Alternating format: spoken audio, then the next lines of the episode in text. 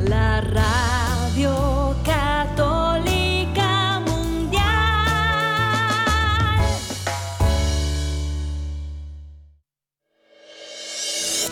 La vida humana ha de ser tenida como sagrada, porque desde su inicio es fruto de la acción creadora de Dios y permanece siempre en una relación especial con el Creador. No hay nada que se compare con la defensa de la vida y hoy muchos necesitan de nuestra voz. Aquí comienza Defiende la Vida con Adolfo Castañeda. Hola queridos oyentes, les saluda Adolfo Castañeda, director de educación de Vida Humana Internacional para darles la bienvenida a su programa Defiende la Vida. Defiende la Vida es un programa que con el favor de Dios se transmite todos los martes en vivo en directo de 4 a 5 de la tarde, hora de Miami, hora del este de Estados Unidos a todo el mundo, gracias a las ondas radiales de Radio Católica Mundial. Y hoy martes 27 de febrero de 2024 estamos con todos ustedes para brindarles otro interesante programa acerca de la defensa de la vida, la fe y la familia. Y hoy tenemos un programa muy especial porque eh, tenemos con nosotros una persona muy especial vía telefónica desde la Argentina, Gabriela Cuadri, abogada, docente de bioética y deontología de la Universidad Católica de Santa Fe en Argentina. Ha participado en varias misiones de Human Life International, de la cual Vida Humana Internacional es la sección hispana, como representante de la sociedad civil ante la OEA bajo la coordinación de Marlene Gillette. Marlene Gillette también es abogada y es nuestra asesora legal. Y este, junto con Luis Martínez, eh, estaba, eh, era la coordinadora para la misión Vida Humana Internacional OEA, que ahora está en manos de Luis Martínez. Y este, esto es una, una eh, gran oportunidad de poder entrevistar a, a la señora Cuadri debido tanto a su preparación académica como también por su experiencia en el campo Provida a nivel nacional e internacional. Y hoy vamos a estar abordando con ella el tema de la defensa de la vida en Argentina, situación política y legislativa. Como todos sabemos, ha habido un cambio en presidencia, en la presidencia argentina, un cambio bastante, bastante fuerte con este nuevo eh, presidente Javier Milei. Pero bueno, dejemos que sea eh, Gabriela que nos explique eh, la nueva situación y qué, significa para la defensa de la vida argentina. Quiero recordar a nuestros amigos latinoamericanos y, también los hispanos en Estados Unidos que aunque estemos hablando de Argentina, lo que, se, lo que abordemos de, ese, de este tema de la vida allá también tiene que ver con toda la región, porque las cosas se repiten para bien y para mal en el resto de eh, los países. Así que todos atentos a esta importante entrevista, este importante intercambio con, con esta persona que representa también el movimiento de Provida. Así que sin más preámbulos, quiero darle la más cordial bienvenida a la abogada Gabriela Cuadri al programa Defiende la Vida. Gracias, Gabriela, por estar con nosotros. Te escuchamos. Bueno, Adolfo, muchas gracias, gracias por tu presentación, gracias por este interés en este tema, por también poner la atención en Argentina y bueno, por, el espacio, ¿no? Y por tu programa que lleva tantos años en esta, en esta temática y que siempre está con lo nuevo, con lo último y, y no nunca has bajado los brazos y seguís adelante con, con esta defensa de la vida que hoy necesitamos tanto. Y bueno, como vos decías, en Argentina, para hacer una introducción, no hemos tenido este cambio de presidente que implica un cambio en varios aspectos porque tiene una mirada muy distinta sobre algunas cuestiones culturales. El problema más grave de Argentina quizás hoy es el económico eh, como, como situación de coyuntura.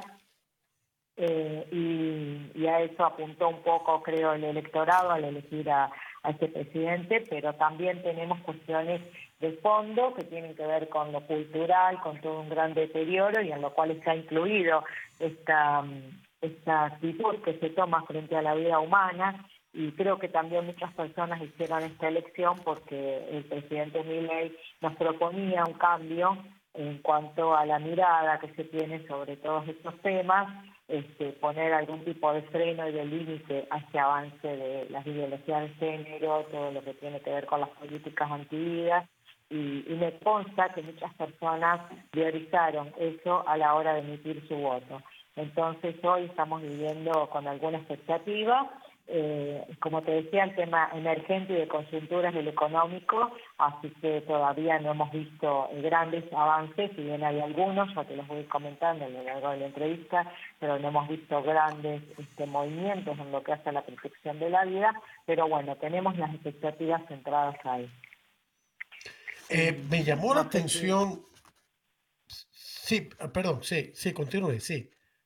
No, te escucho, te escucho. Quería justamente decirte si quería hacerme alguna pregunta o quería que yo hiciera algún, abordar algún tema, pero te escucho. No, que quería hacer el comentario que me, me sorprendió gratamente el, el, discurso que dio el presidente Milei ante el Foro Económico Mundial.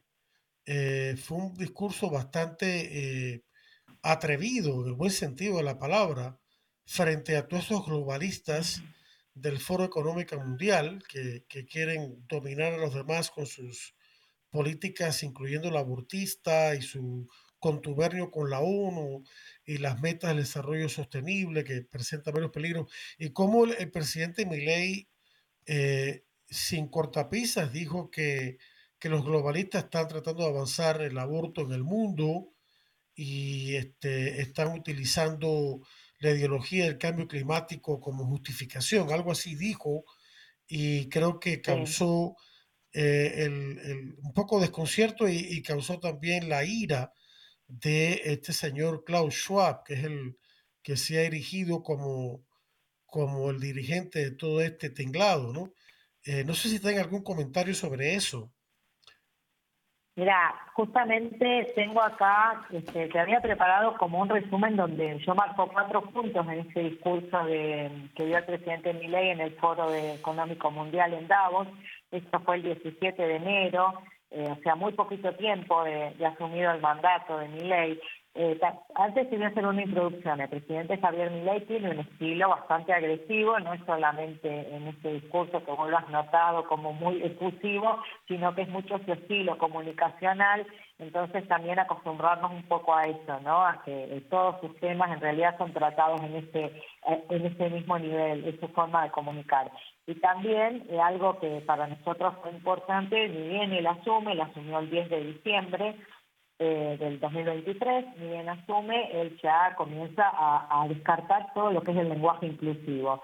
Eso fue algo este, muy este, inmediato, digamos, ya su discurso elimina todo lo que es lenguaje inclusivo, lo cual fue un signo importante de que se dirigía, bueno, a, a correr un poco todas estas políticas que la verdad que han sido muy extremas acá en Argentina, ¿no? Creo que mucho más extremas que en otros países. Y dentro de esa línea, él cuando concurre a Davos, hace ese discurso, el cual vos bien señalabas, que fue bastante disruptivo, y yo marco cuatro puntos en ese discurso. Eh, en un primer lugar, él señala eh, esto que es una, mm, una postura, si queremos, teórica, eh, no sé si, si podemos adherir o no plenamente a esta postura teórica, pero que está bastante de moda, ¿no? Eso de sostener que el marxismo o lo que es el colectivismo ha dejado de lado esta lucha de clases para trasladarla a un enfrentamiento entre hombre y mujer. Eh, él lo dijo muy claramente, como una verdad, digamos, como algo que, lo dio por cierto. Eh, me pareció interesante que él lo dijera, en mi punto de vista no sé si teóricamente trasladar esto al ámbito de, la praxis es, eh, puede ser tan directo, me parece que ese enfrentamiento hombre-mujer se nutre de otras vertientes y de otros, eh, de otros intereses eh, que, no estaría solamente en la línea con lo que podría ser una dialéctica marxista, pero no obstante no deja de ser algo interesante y que lo haya señalado me pareció también importante. Bueno, también nos sirve para saber dónde se posiciona él, ¿no? Respecto a esto, porque vuelvo a eso, como su discurso es muy económico y él combate todo lo que tenga que ver con las políticas socialistas, marxistas, comunistas, también utiliza esta, este argumento para atacar estos modelos que él cuestiona. Eso me parece un punto.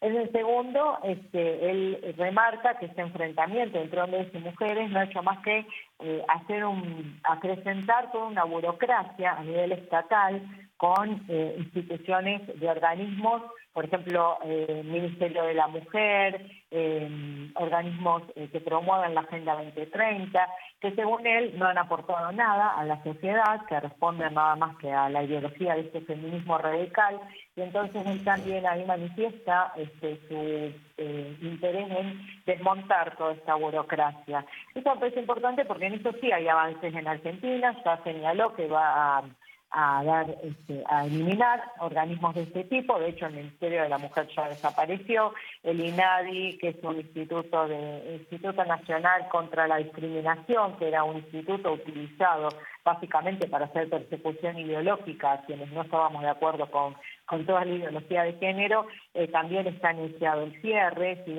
ahora parece que se va como a, a fundir en otros organismos, pero bueno, eh, lo cierto es que no va a haber ese emergente burocrático eh, que responda a estas ideologías. Y eso lo dijo en Davos y lo está haciendo, aunque de manera lenta, pero lo está haciendo en la Argentina. El tercer punto que yo marqué es el que vos marcaste recién que me parece importante volver, ¿no? Eso de que cuestiona los postulados ambientalistas en cuanto a que se basan eh, en sostener que hay un enfrentamiento entre el hombre y la naturaleza y que estos mismos postulados eh, dicen que la solución es justamente eh, ejercer mayor control poblacional o promover el aborto. Y así es cuando habló de la agenda sangrienta del aborto.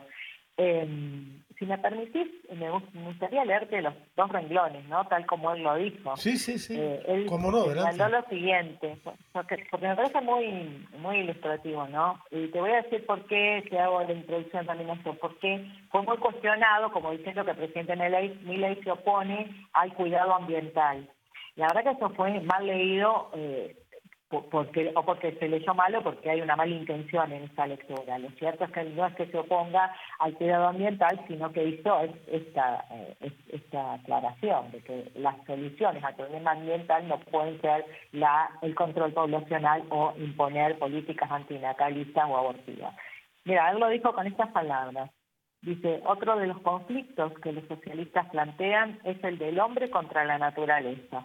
Sostienen que los seres humanos dañamos el planeta y que debe ser protegido a toda costa, incluso llegando a abogar por mecanismos de control poblacional o en la agenda sangrienta del aborto.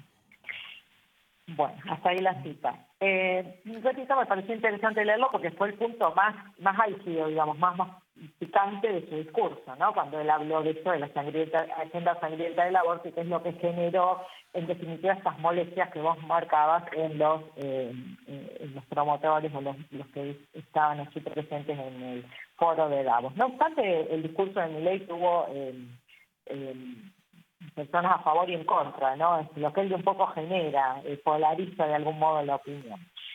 Bien, en un cuarto punto, que es el final que yo marco en este discurso, eh, él también hizo, eh, señaló que este, este neomarxismo, o sea, que, que lo denomina así, este neomarxismo, para imponerse, utiliza, este, por supuesto, la, la, fuerza del Estado, los medios de comunicación, los, este, los canales de educación, la cultura.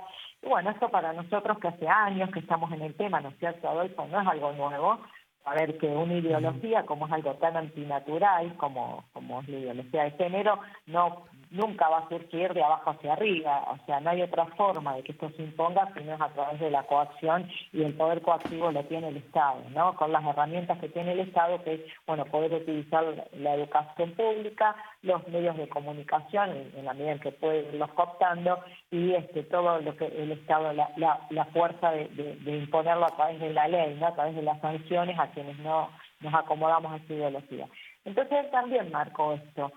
Bueno, esos serían los cuatro puntos que yo detecto dentro de lo que fue ese discurso, que fue mucho más largo obviamente, pero lo que a nosotros nos interesa que me parecieron ideas centrales, ideas fuerza, como, como se llama, ¿no?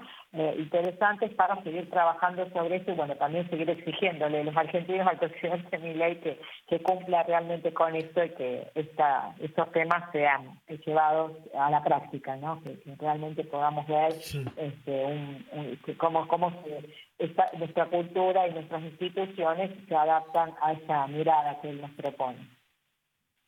Eh, yo tengo entendido que él está intentando de hacer esos cambios económicos y también eh, culturales, como el caso del aborto, pero que está teniendo mucha oposición, que no le está permitiendo avanzar con la rapidez que él desearía. Eh, ¿qué, hay de eso? es cierto que está teniendo mucha oposición política, me refiero. Sí, bueno, yo o sea, creo, eh, hasta ahora te diría, me, reservo las dudas, porque él eh, hizo dos, dos instrumentos, redactó, presentó ya dos instrumentos jurídicos, eh, un decreto de necesidad de urgencia y una ley que envió al Congreso, y en ninguno de los dos mencionó ni, plasmó esto que él está diciendo, o sea, no, no pidió por la derogación del aborto. Entiendo que hay mucha resistencia a todo lo que él está planteando y que esto le generaría mucha más resistencia todavía. Eh, pero lo cierto es que no lo todavía no, no apareció en la agenda legislativa la propuesta de derogación del aborto.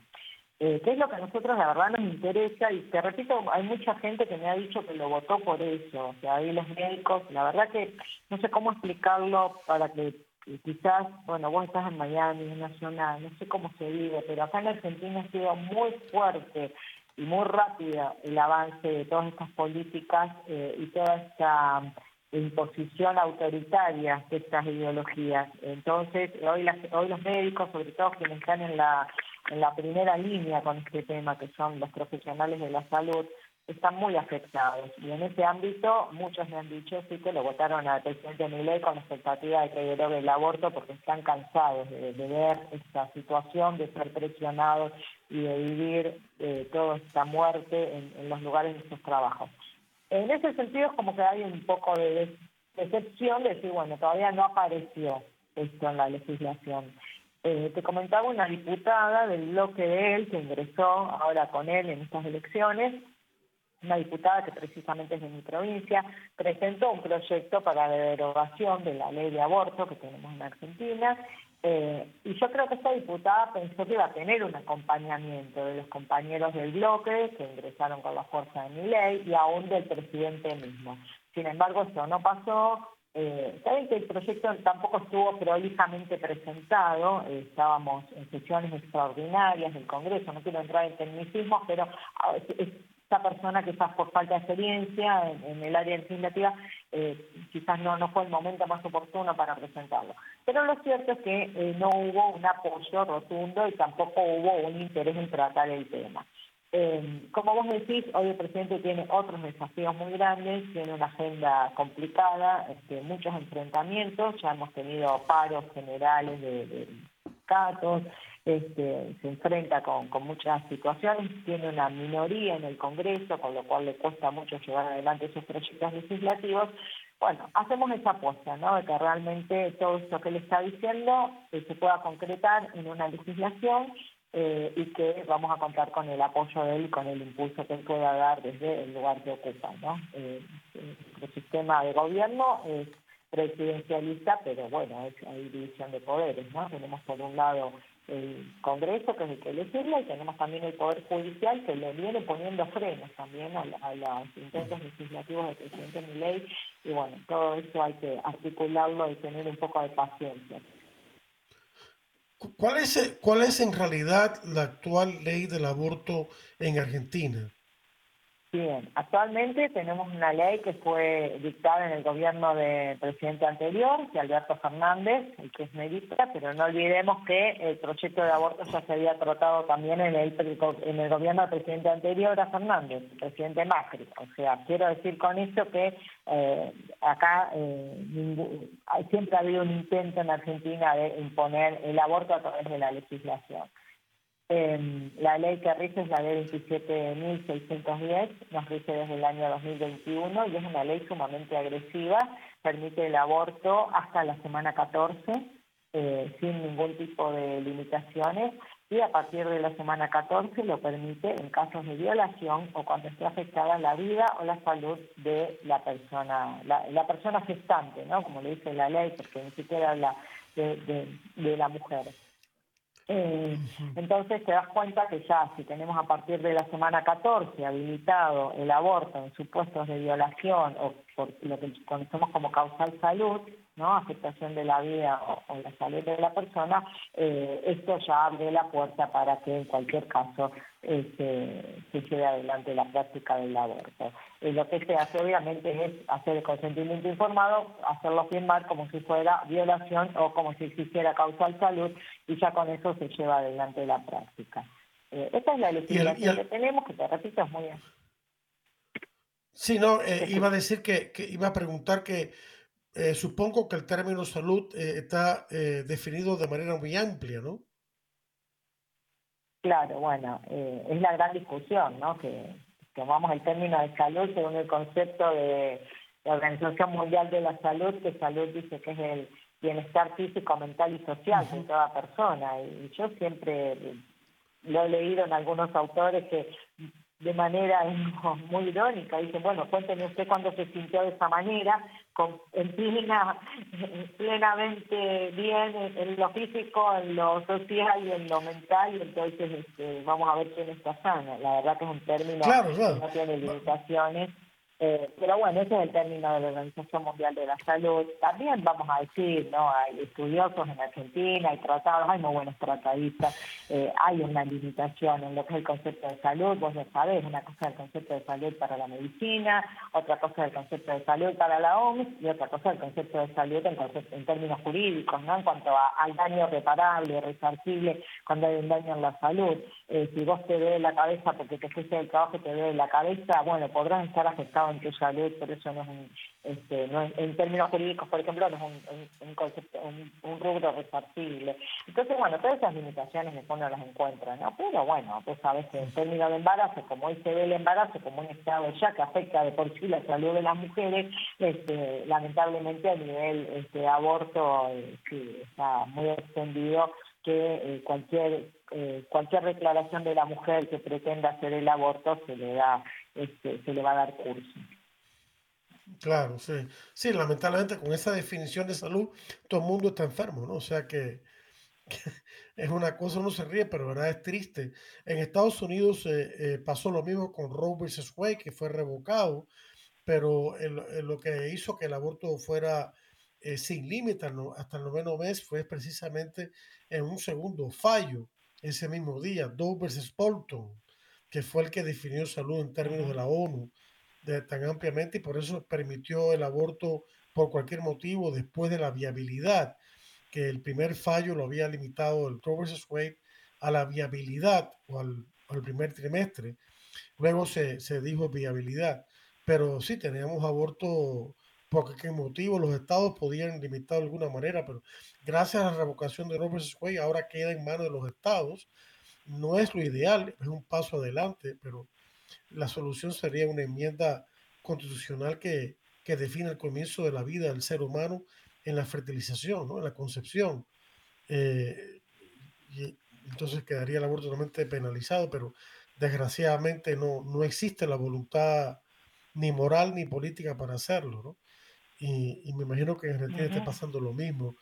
Em, quería eh, eh, variar un poquito el tema momentáneamente y preguntarte, he, escuchado buenas cosas de la vicepresidente de, que ha escogido ley como parte de su, de su de, acá le llamamos el ticket, ¿no? Eh, me han dicho que es una persona muy católica, que, que sí es que es muy provida, no, no sé tus comentarios al respecto.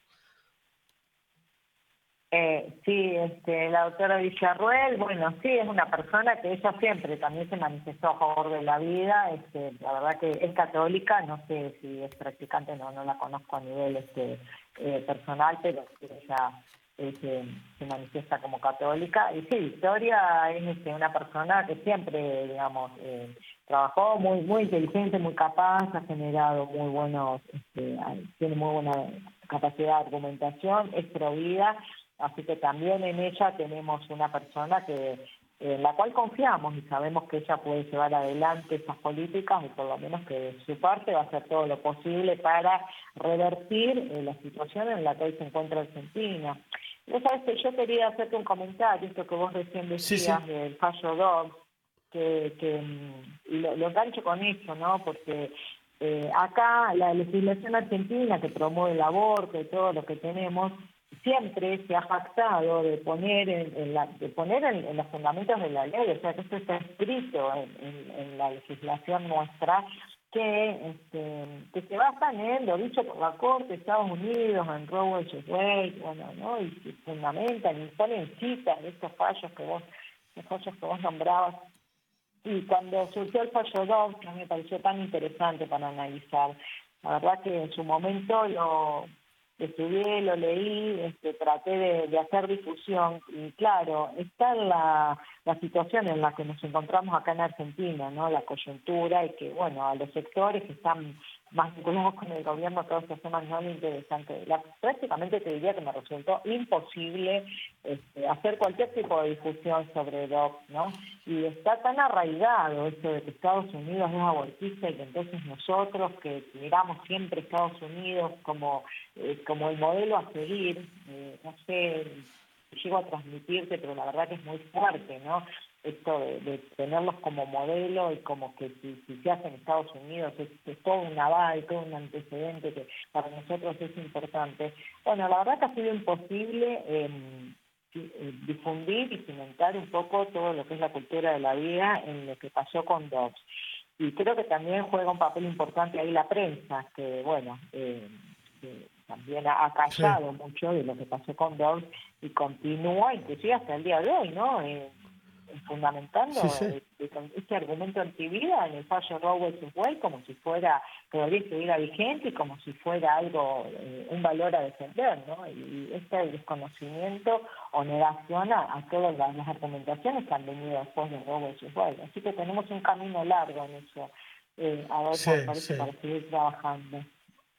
Sí, sí, sí, yo creo que, que el movimiento Provida en Argentina, que siempre ha sido fuerte, valiente y sólido tiene, tiene a pesar de que, de que bueno, eh, es, es mejor que lo que había antes este nuevo presidente, pero eso no quita lo que tú acabas de decir, que hay un camino largo todavía por recorrer y, y hay que seguir este, pidiéndole al presidente que cumpla sus promesas.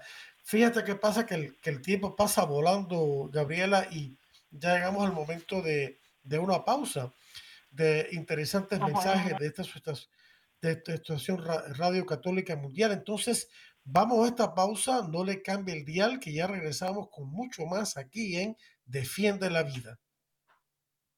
Estamos en Defiende la Vida. Enseguida regresamos. Defiende la Vida con Adolfo Castañeda continúa, luego de estos mensajes.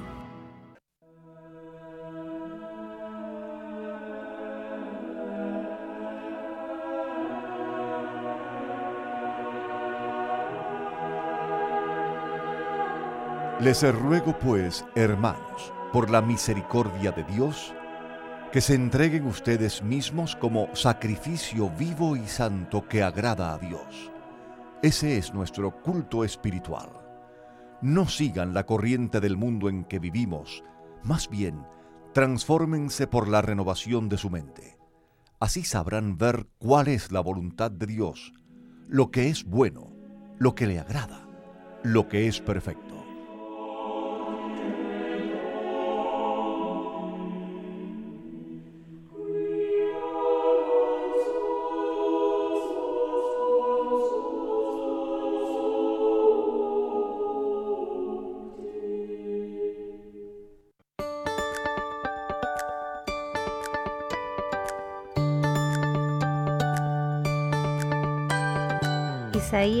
65:23 No trabajarán inútilmente ni tendrán hijos para perderlos, pues ellos y sus descendientes serán una raza bendita de Dios.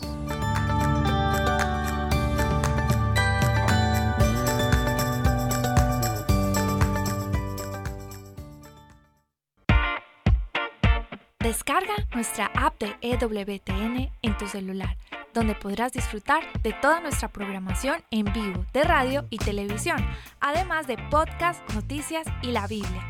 Descárgala gratis en Google Play Store y Apple App Store.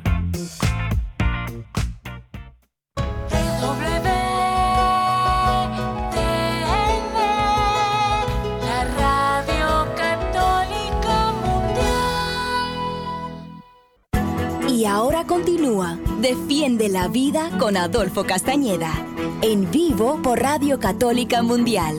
Defiende la vida con Adolfo Castañeda. Continúa ahora.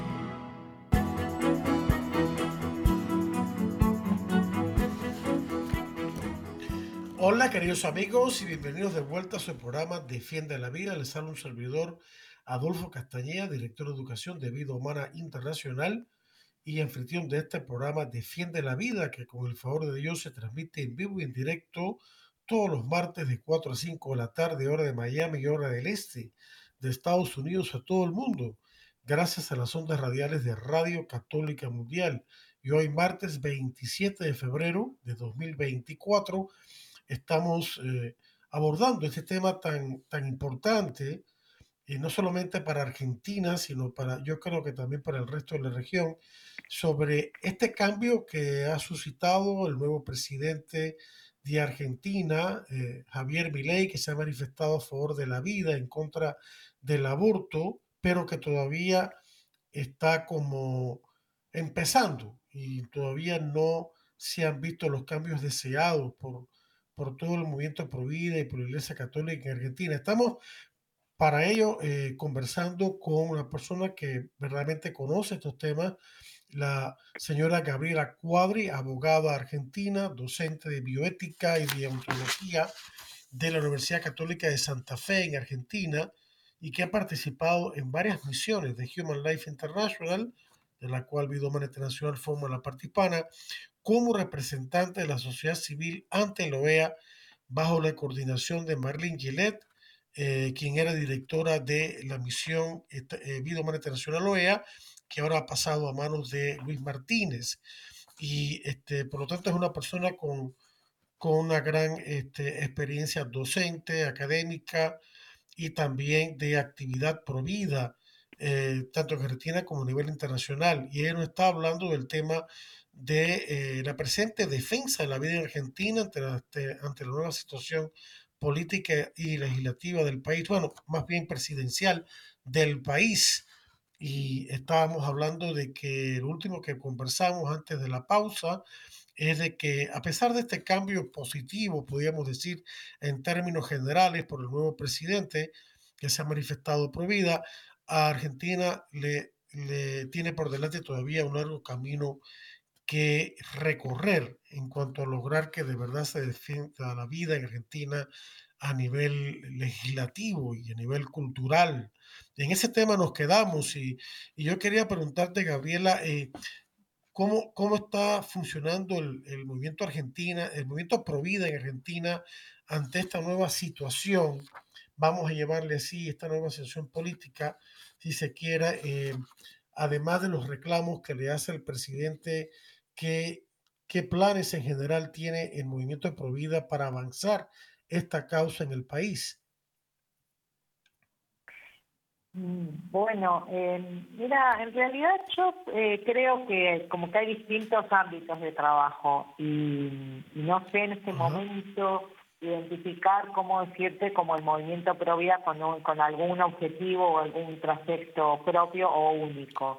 Eh, hay distintas formas y distintos ámbitos, está el académico, el jurídico, cosa que es muy importante en estos temas, Claro. pero mm, me parece que, claro, me parece que, mm, que ha quedado como un poco eh, eh, atomizado en algunas cosas. Entonces, estamos un grupo que trabajamos, bueno, vos bien lo dijiste, yo estoy en la parte académica, eh, esta materia que doy bioética y deontología la doy en la carrera de licenciatura en obstetricia, o sea, que enseño derecho, toda la parte legal en, una carrera de medicina, lo cual me, me genera un ámbito de trabajo y de discusión y para trabajar eh, muy particular, muy interesante.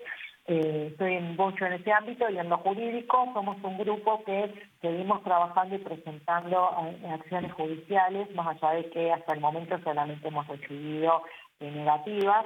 Vos sabés que desde que se promulgó la ley de aborto hemos presentado amparos que han seguido distintos derroteros, pero en líneas generales ninguno de los amparos judiciales tratando de que esta ley se declare inconstitucional, porque realmente lo es, porque va en contra de todo lo que dice nuestra Constitución Nacional, porque va en contra de todos los tratados internacionales de derechos humanos que Argentina tiene firmados, ratificados, de los cuales es parte, pero que además están incorporados a nuestra Constitución Nacional como norma superior y como norma suprema, al mismo rango del derecho constitucional y que deben ser respetados. Sin embargo, la ley 27610 que impuso el aborto se lleva por delante todo eso.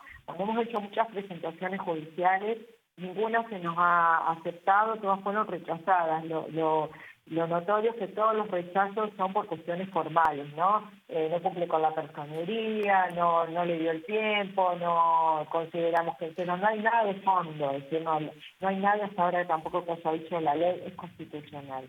Entonces, en ese camino seguimos.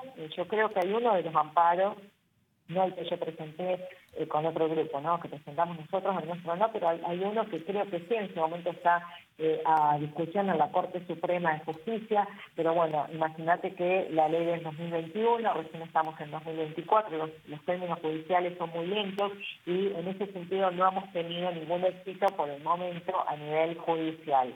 Eh, después, bueno, hay otros grupos que están en otras, con otras dinámicas en cuanto a la promoción, en cuanto a, en cuanto a la marcha, a, a, tomar la casa, ¿no es cierto? Otro tipo de discusión en las redes sociales.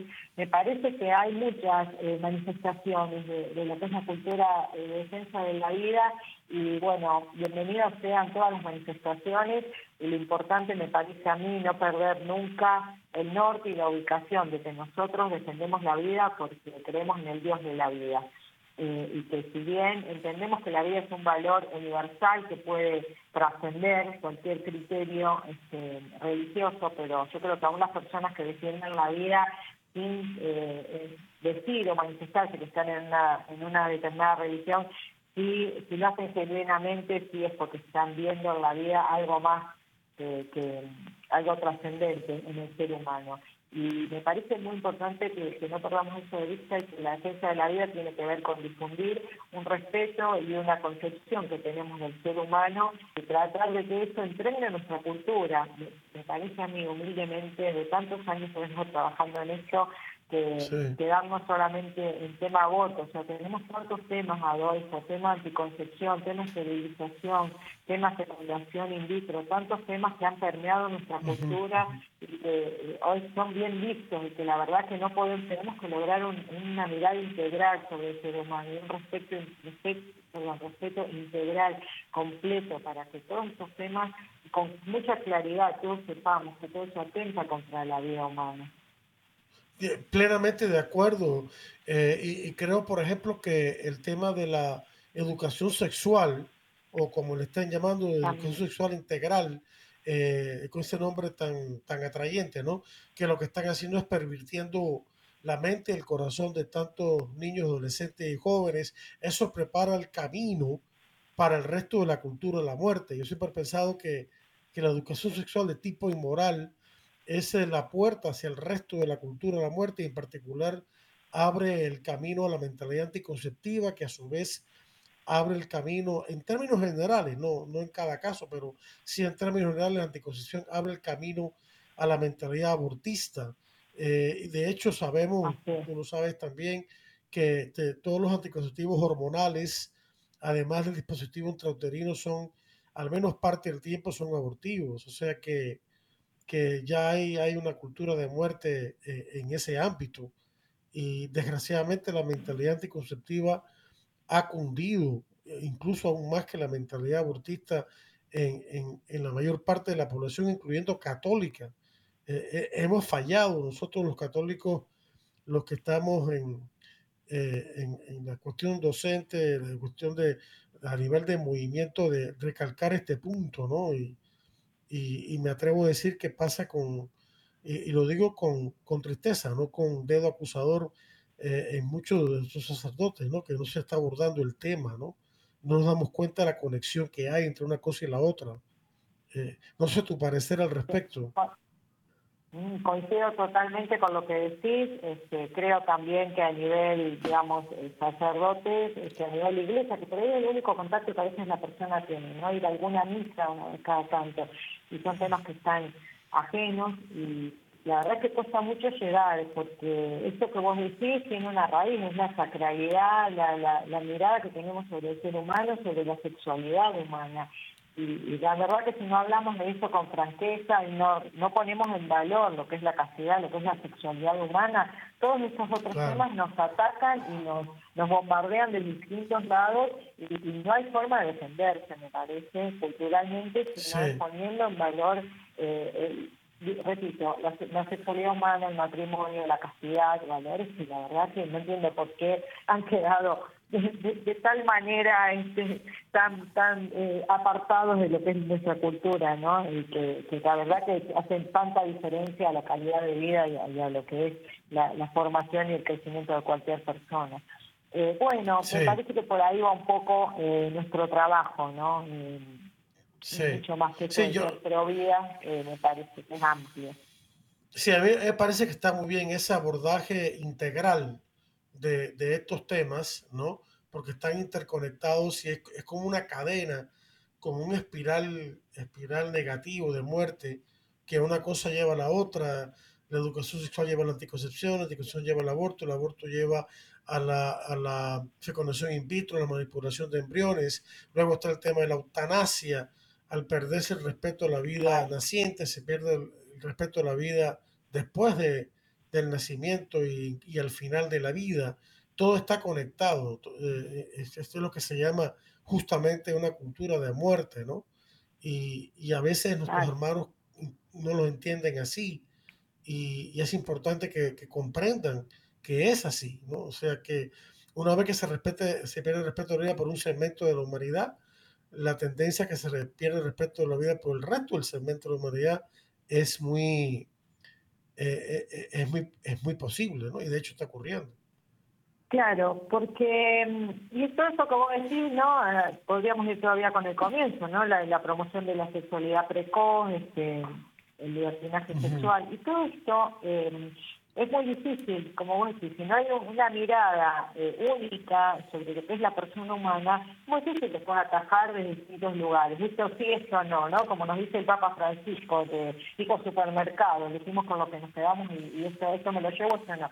Y así no funciona, entonces siempre vamos a estar este, sumergidos en esta en esta gran crisis de la humanidad y que parecería que no no podemos despegar, ¿no?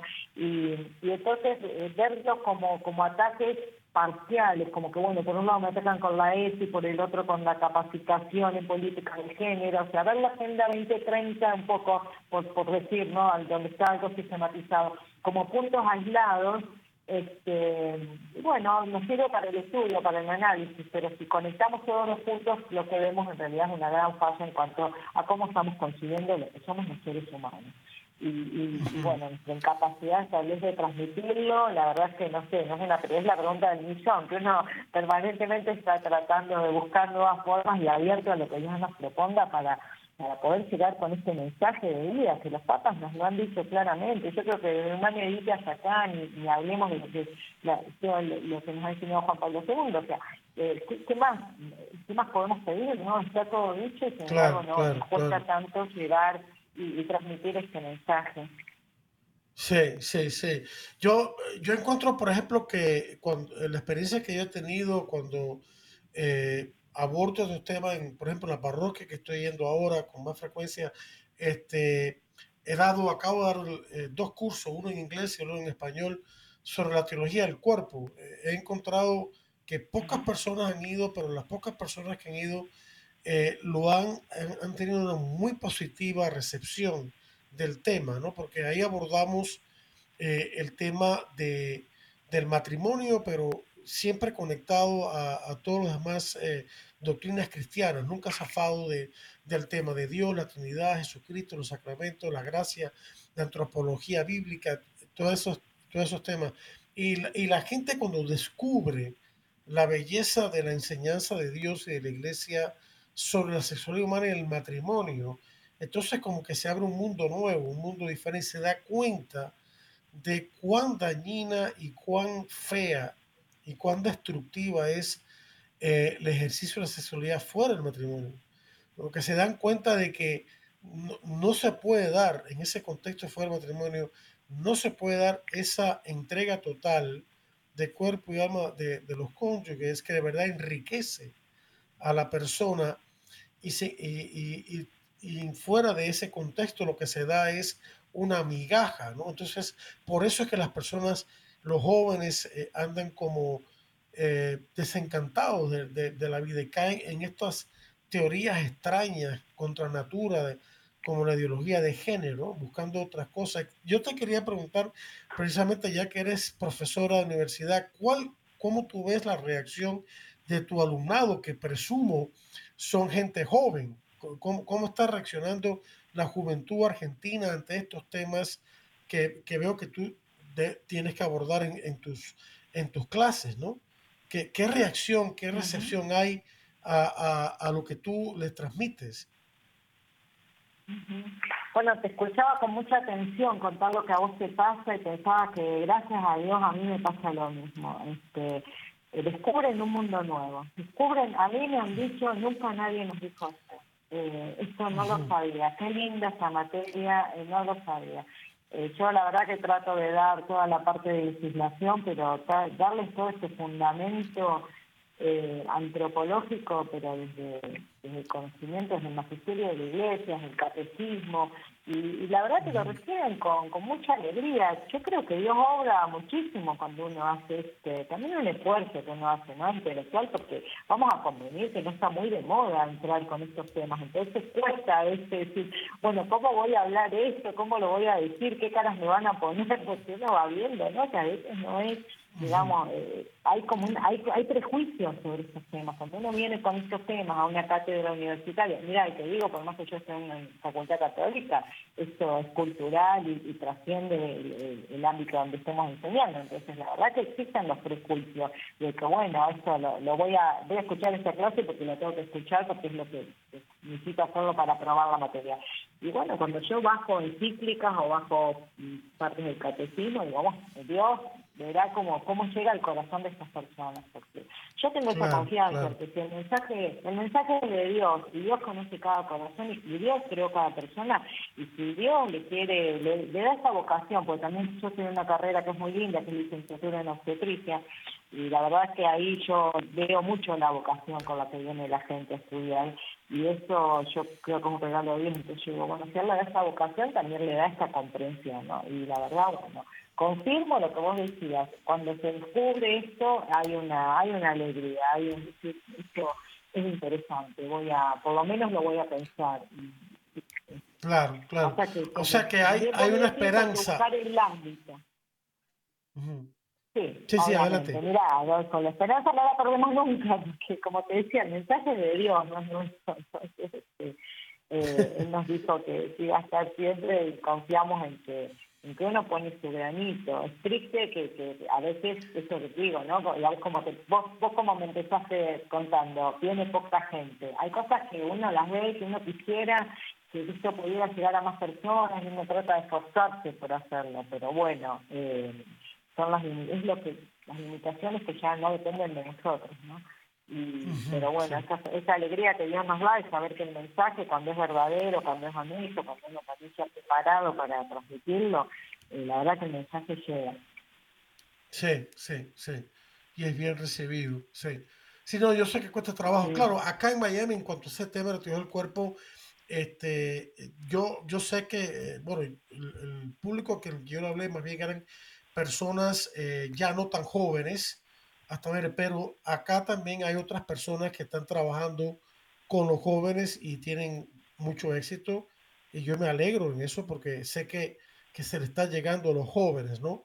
Y, y, esperamos con las nuevas personas que nos van a ayudar a dar charlas que también se, se pueda llegar, sobre todo a los jóvenes adultos que ya están en posición de contemplar eh, como su vocación el matrimonio o eh, en algunas personas la, la vida consagrada. Y, esta teología del cuerpo abarca ambas, ambas vocaciones y, abarca mucho más, porque yo, yo, considero que la teología del cuerpo no es solamente un contenido, es más bien un método, una manera de ver, de ver la doctrina cristiana, ¿no? en una luz nueva, si se quiere, eh, y, expande a, más allá de la sexualidad humana, porque San Juan Pablo II habla también de una teología del cuerpo ante la muerte y el sufrimiento, ¿no? Eh, y yo diría que también se puede hablar de una teología del cuerpo ante el obrero que trabaja duramente con sus manos, ¿no?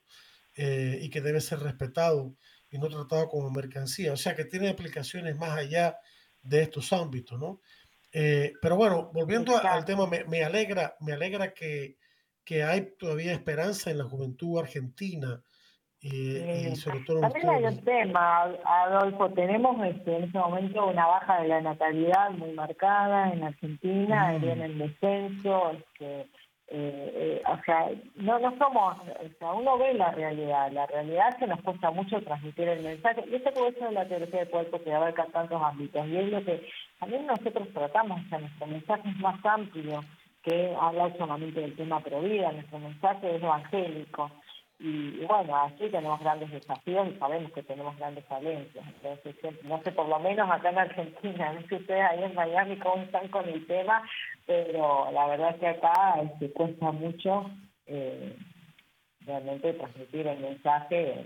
Ha, avanzado mucho la cultura del ateísmo, del agnosticismo, del oh, materialismo, del consumismo. O sea, estamos en un, momento muy crítico, es la verdad. No, eh, Estados Unidos y Miami también en particular. Miami es una ciudad liberal. Eh, el estado de la Florida, eh, donde vivimos acá, este, en general no es un estado liberal, pero el sur del estado y sobre todo el ámbito de Miami, que, que abarca no solamente la ciudad de Miami, sino la ciudad de Hialeah, la ciudad de Coral Gables, la ciudad de Pinecrest, etcétera, etcétera, este, que es, más, es una, una urbanidad más grande, eh, sí, se ha caracterizado por su liberalismo, eh, pero al mismo tiempo uno encuentra iglesias llenas, uno encuentra focos de, catolicismo ferviente, ¿no? A veces un poco de desorientación y hace falta, eh, hace falta pues encauzarlo bien con, con, una catequesis de adulto apropiada, pero, pero el fervor está ahí y eso me da, me da esperanza, pero Estados Unidos también tiene una baja natalidad. Estados Unidos está en 1.64, eh, por debajo del 2.1 de reemplazo demográfico. Eh, y eso a pesar de que hay mm. inmigración. Y no me refiero a la inmigración esta descontrolada de, por culpa del presidente Biden del sur, de la frontera sur. Me estoy refiriendo a la, inmigración normal, la, correcta, ¿no? Eh, este, la legal. gracias a esa inmigración es que a Estados Unidos pues se, no, no baja más la natalidad, pero si no, estuviera más por debajo de lo que está. O sea que nosotros también acá, eh, en el país más grande del mundo, se puede decir, estamos, eh, estamos sufriendo las consecuencias terribles de la anticoncepción, del aborto y la esterilización. Así que eh, estamos, y América Latina pues está yendo por los mismos derroteros, lamentablemente, ¿no? Sí, lamentablemente porque, bueno, era como algo que, parecía que no iba a llegar a América Latina y, bueno, nos tocó justo en Argentina, que la verdad es que no lo esperábamos eh, de esa manera. Eh, y nos tocó en Argentina un poco ser pioneros, primer país que tuvo su ley de aborto y, la manera como el gobierno que tuvimos, el kirchnerismo, trajo eh, con, con muchísima fuerza toda esta ideología, todas esta, estas políticas y que, la verdad que han causado muchísimo daño y, como te decía va a costar mucho revertir porque son muchas muchas legislaciones, muchos institutos, la verdad que han crecido de una manera como un pulpo por todos por todos los, ámbitos estatales y comunicacionales, entonces nos va a llevar bastante tiempo eh, desarticular. Sí, pero yo, yo confío en el movimiento Pro Vida Argentina. Con el movimiento Pro Vida hago en, un sentido muy, muy amplio de la palabra, desde la persona Pro Vida que su ámbito familiar fomenta el respeto a la vida, como a eh, grupos más organizados a nivel legal, a nivel docente, a nivel de atención a la mujer, que también hay que ayudarla, a nivel de, de, educativo en las escuelas, a, nivel en las parroquias. O sea que eh, Pidamos a Dios y que siga suscitando en Argentina y en el resto de América Latina mucha gente como, tú que eh, transmitan este mensaje. Muchas gracias, Gabriela, por considerar esta, esta, entrevista. Dios te bendiga y que no sea la última vez. Y gracias, eh, queridos hermanos, su atención prestada. Que Dios bendiga a todos. Y los espero la próxima semana para otro interesante programa de Defiende la Vida. Hasta entonces.